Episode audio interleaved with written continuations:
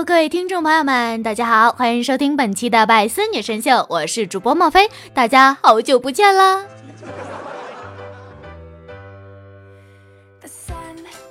这些天啊，闲在家里，我表姐呢就点了一杯奶茶的外卖，加了所有的配料，老板就打电话过来问她是不是想喝粥，看错店了。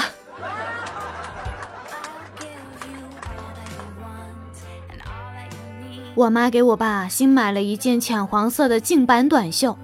今天呢，我爸穿着它去上班，坐公交车的时候发现跟一位大哥撞衫了，他就挺起胸膛，心里一想的，尴尬就尴尬，但是得显示出气势来。大哥看到撞衫，就冲我爸笑了一下，点头示意。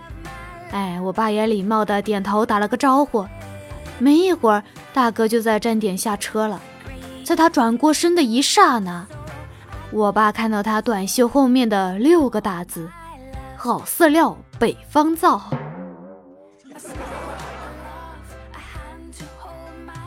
我叔叔拿了四百块钱，让我弟弟去买一条中华，说是剩下的钱是他的跑腿费。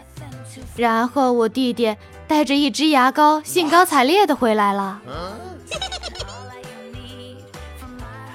对你竖大拇指的人，不一定是在夸你，还有可能在用他娘的意大利炮瞄你。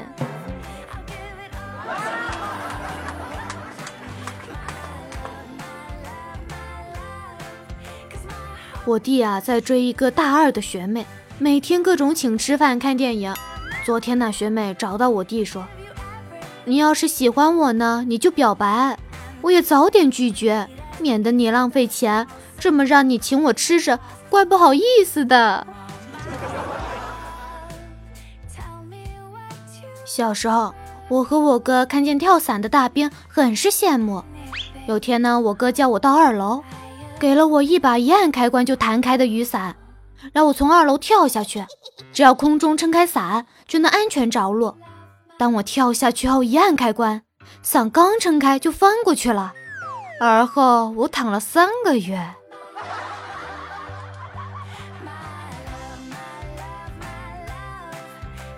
路边一群小青年群架，我在一边看热闹正起劲，走过来一个大妈，冲打成一团的小青年们吼道：“一群愣头青，人家长得像貂蝉还是像西施，跟你们有啥关系？有啥好争的？”转头又冲我道：“呸！人长得像妲己，心肠也跟妲己一样坏，人家都因为你打起来了，你还在一旁看好戏。”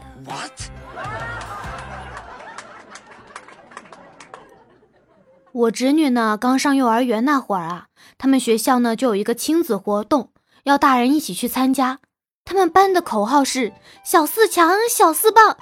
哎，怎么那么诡异啊？那么小三班的口号是啥呀？小时候上数学课，老师让我们自己做题，旁边一个小男孩老是抄我答案，我发现之后啊，就用手捂得严严的。他看抄不到就拉我的手，被老师发现了。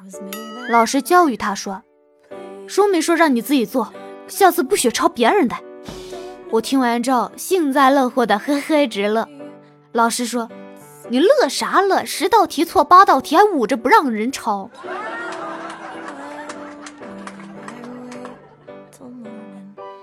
今天部门聚会，大家聊得正嗨，突然一向严肃的领导卖起萌来说。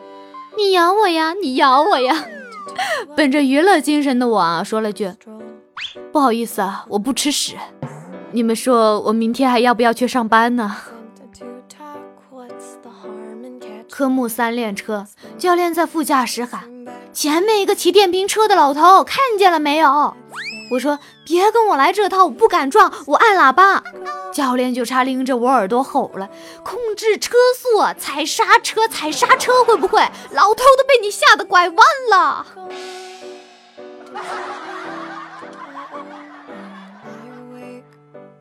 碰上中国移动啊，在搞活动，一个记者呢将话筒伸到我这里：“小姐，你能谈谈手机实名制的好处吗？”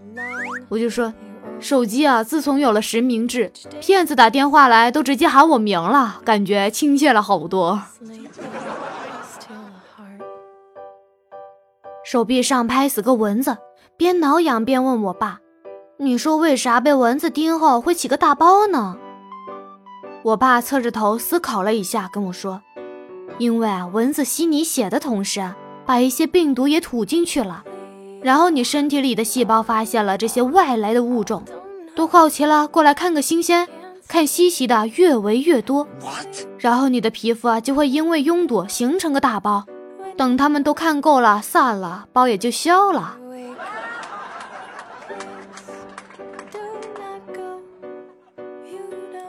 闺蜜葛小花啊做好午饭，准备跟她男友一起吃，可不知道什么原因，她男友出去了，为了不浪费，把我叫过去吃。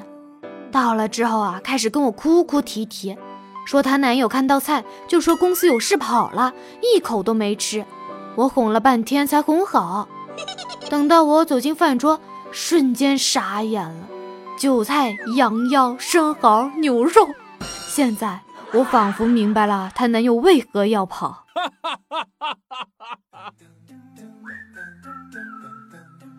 我发誓啊，一定要减肥。我舍友呢就建议我，你买个最贵最小码的裤子。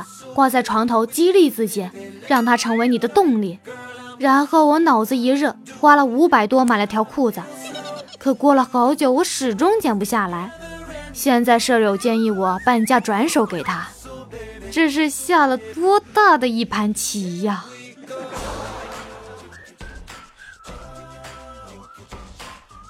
路上看见一个帅哥，忍不住多看了他几眼。被他发现后啊，他就径直的向我走来。他问我：“美女，今天有人陪你吗？”我强按耐住狂喜的内心啊，说：“没有。”帅哥继续说：“那要不要去我那儿？”我心想：“那么快啊！虽然你人帅点，可也不能刚刚见面就……还没等我脑补完，帅哥呢就递过来一面镜子，接着说道：“其实啊，我是你前男友雇来的，他让我告诉你照照镜子。”滚！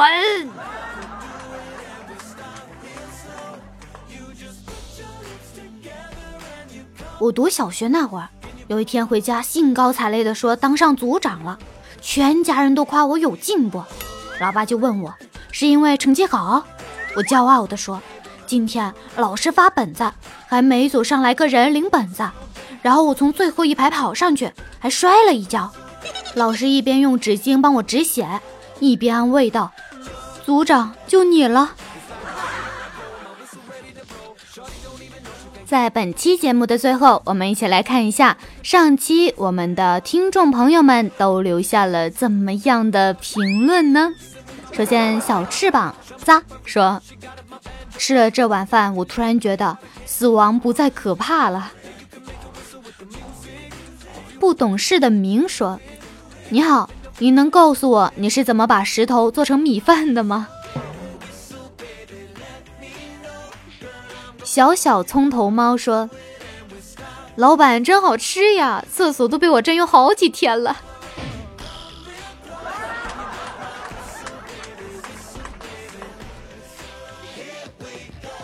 桃花妖说：“和闺蜜逛街，身边有个帅哥走过，她目不转睛，转头目送离开。”我说这小哥哥真是天生神力啊！闺蜜说你连人家名儿都不知道，你怎么知道他有神力啊？我就说如果没神力，怎么把你的头扭了一百八十度？谭旭幺二说这简直就是世界美味，可以说是顶级猪饲料。我们上期的话题啊，就是遇到难吃的外卖，怎么样的评论能够让商家大吃一惊？以上呢都是我们听众朋友留下来的留言。那么呢，我们今天的话题就来说一下关于减肥的事儿。你们减过肥吗？为了减肥都经历过哪样的事儿呢？我记得我以前从来都不看直播，后来有一个非常非常有毅力的小女孩吸引了我。她是一个一百六十多斤的胖女孩，每天直播三个小时跳减肥操，发誓啊不瘦到九十五斤绝不罢休。可是，一年多了，不但没有瘦。反而长到一百八十斤了，于是呢，我就在直播的时候问他，他回答说减肥没有你想象的那么容易啊。天真的我相信了他说的话，直到有一天，我发现他在另外的一个账号上面直播吃酱鸭。好啦，本期节目就到这里了。喜欢墨菲的，可以在喜马拉雅上面点击搜索 “S R 墨菲”，关注并订阅我的个人沙雕专辑，非常幽默。好啦，挥起你们的小手，我们拜拜啦！